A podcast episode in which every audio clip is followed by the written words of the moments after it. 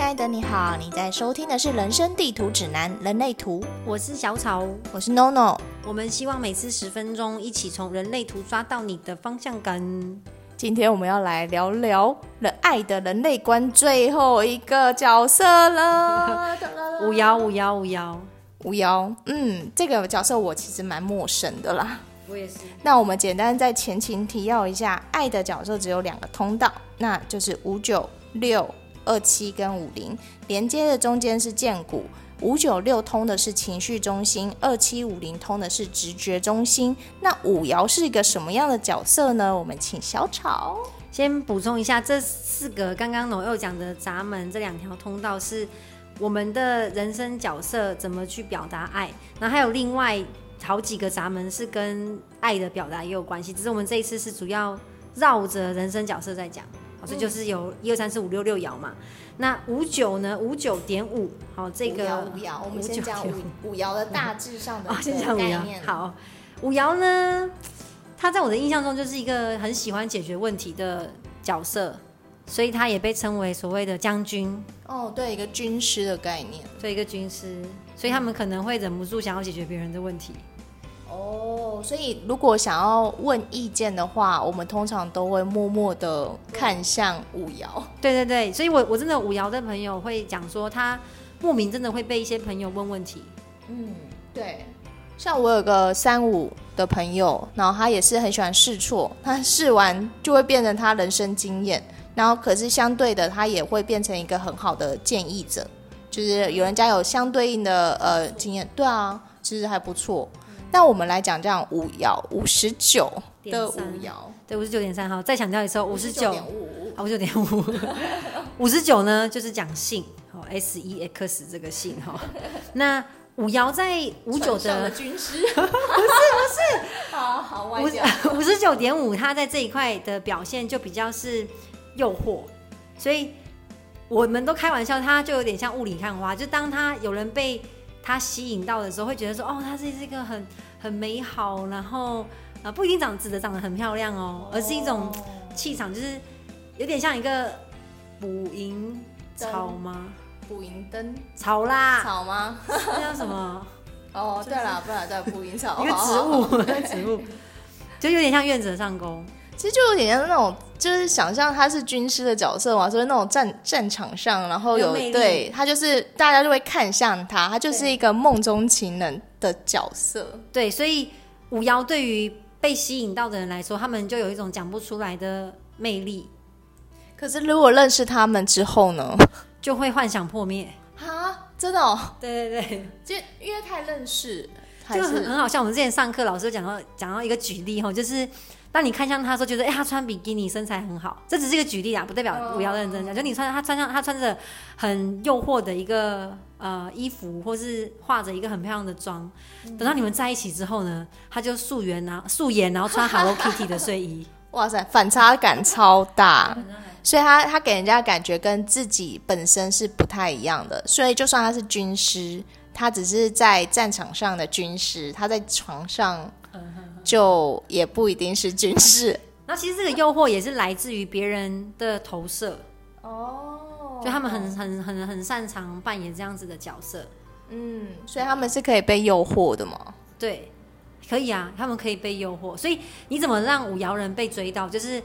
你可能被他诱惑到，然后你尝试诱惑他，他上钩了之后，你们就在一起了。哇，一个挑战军师啊，所以就有点像那个孔明 这讲像不三顾茅庐嘛，就是你三顾茅庐，然后不断引诱他，引诱他，然后五爻军师就出现了，然后他就来帮你。对，所以你对五爻不太能那种就扑倒他，或什么先跟他当朋友，那不都不太一样，而是你们是那种暧昧暧昧暧昧暧昧，然后他诱惑你，你诱惑他。我们的那种 feel。天啊，我们大概是第一个把三顾茅庐拿来当爱情故事讲的，好糟糕，好糟糕，好，刘备与孔明的。很奇怪。好，六六六，好，那讲六点五后，呃，六点五的解释是无私跟自私，嗯，所以他就有点像说，呃，他透过一个控制情绪化的方式。然后呢，做一个仲裁者，因为本来五号就是将军嘛，所以他渴望在很多事情上就是跳出来说对，或是或是错。可是，在当他们变成真的好像我觉得好这样讲好了，五爻在家人面前他就是一个真实的他，嗯，好，所以可能对家人来说，呃，他就是哦很无私什么的，但是对其他人来说，他在这个角色比较像一个很自私，他好像在仲裁的部分只顾自己的利益，但其实也不一定是这样。对耶，我觉得在无私的这部分，我倒是我我朋友就是这样子，他很希望可以找到一个最好的关系，所以就算这男的，我们就我就觉得，哎，好像没有那么适合，可是对他来说，他就是觉得这个相处是最完美的，然后他希望这这样的关系是稳定而长久，所以可能我会觉得，哎，你现在好像关系没有到很稳定，可以出去认识男其他人，可是他不管怎么样，他就会觉得他的这样呃原本就好对这样是最好的方式。所以五爻在这一块，他不会说很直接的去表达感情，就嗯在确定关系之前，因为这对五爻来说，哦，我我可以往前多一点，我也可以退后多一点，那我就站在这边，还蛮理性的欸、 好像我很理就性。哦在这边好等这样。好，那五爻刚刚在前面讲五九点五好像是一个诱惑啊，然后魅惑，但其实他们内心是非常渴望稳定务实的感情，务实对五爻来说很重要。嗯，了解。本来就是务实。那养育呢？我们刚刚又讲完生生小孩的通道，那我们养小孩呢？其实也真的也是一个务实啊，就是在当他们确定关系之后呢，其实呃他就会建立一个家族的典范，因为他会觉得说哦这些这样子做最踏实、最务实，哦所以有可能会给小孩过多的规范。哦，因为他有很多，他有很多规矩框架，他们会觉得这样是可以活出最好的一个方式，因为他本身就军师嘛，这样打战最有效，所以就会跟小孩说这样最有效。可是殊不知道他已经框架住小孩的一个成长。对他就是会很希望小孩照他的安排去做事情，他可能也会这样安排另一半。那另外一半也要服从力蛮高的欸，不然就是家庭革命啊！可能吧。哇，好吧，那那嗯，虎妈吗？对我们之前上课老师就讲到说，就是五就会很容易成为一个虎妈，一个家里的独裁者。哦，是非对错很重要，所以是就对就是对，然后错就是要认错。对，但他也有可能就是把这个家家族照料的很有，有经有条规范对对对外人看起来就是一个模范家庭，殊不知道其实哎、但如果他遇到了一个反叛者，跟他一样是反叛者，他可能就会很头痛。哦，可能就哦，他的烦恼是在于说大家不服从。对，哇塞，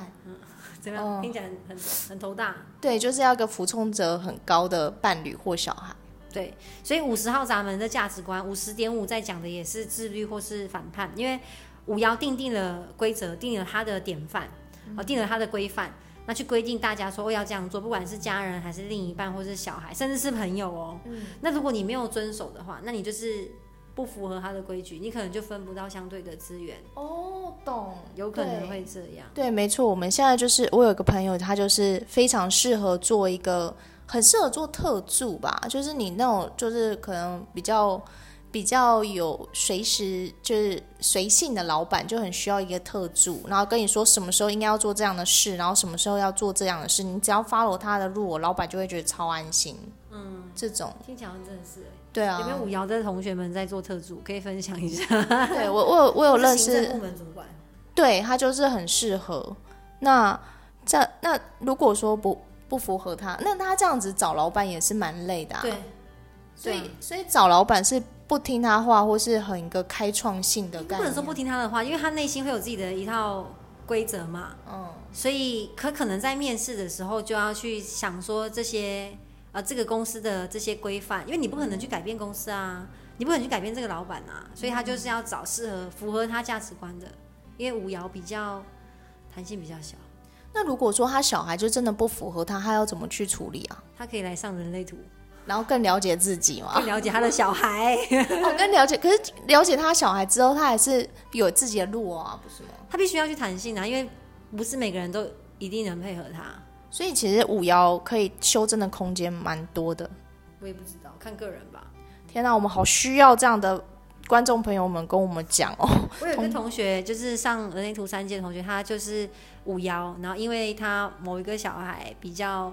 呃无法照他的安排去走他的人生，所以他才会想要来上人类图来更了解他的小孩啊。他说帮助非常的大，那我觉得这样的小孩也蛮幸福的，就是有真的有愿意修正自己的五爻妈妈。真的，所以他们现在相处真的有变好。人类图可以帮助大家，就是促进自己的沟通关系，关包括与爱人的关系跟亲子的关系，其真实的都可以教养透过有意识的察觉自己是什么样的人生角色，来对爱有另外一个不同的认识。那回想你的爱情观是怎么样子呢？如果你们对我们的一到六爻还有任何的想法，或是你有自己的经验想要跟我们分享，欢迎可以在脸书上搜搜寻人生地图指南底线人类图，也可以在 IG 上搜寻 Human Design 底线 GPS，或是大家想要看什么图，也可以请农友画。 欢迎大家在下方留言跟我们讨论哦，也可以私讯我们，谢谢你，下次见，拜拜